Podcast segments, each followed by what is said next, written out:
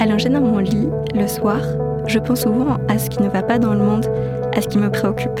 Je pense beaucoup, oui, mais j'agis aussi, ou j'essaye au moins d'agir. Je mène au quotidien des combats, parfois solitaires, d'autres fois collectifs, mais rien ne m'empêche d'échapper à l'anxiété inhérente au capitalisme, au désespoir, à la désillusion d'avoir cru pouvoir changer un système, mais de voir au quotidien que les choses ne font qu'empirer.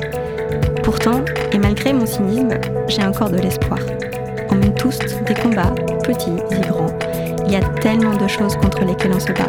Parfois, nos luttes deviennent un but en soi, une sorte de lutte permanente, quoi. Mais que se passerait-il si un jour on gagnait? À quoi ressemblerait le monde? Allongé dans mon lit, le soir, je pense souvent au monde tel que je voudrais qu'il soit. Et toi, tu penses à quoi avant de t'endormir? C'est quoi ton délire? C'est quoi ce délire? Un podcast d'imagination politique.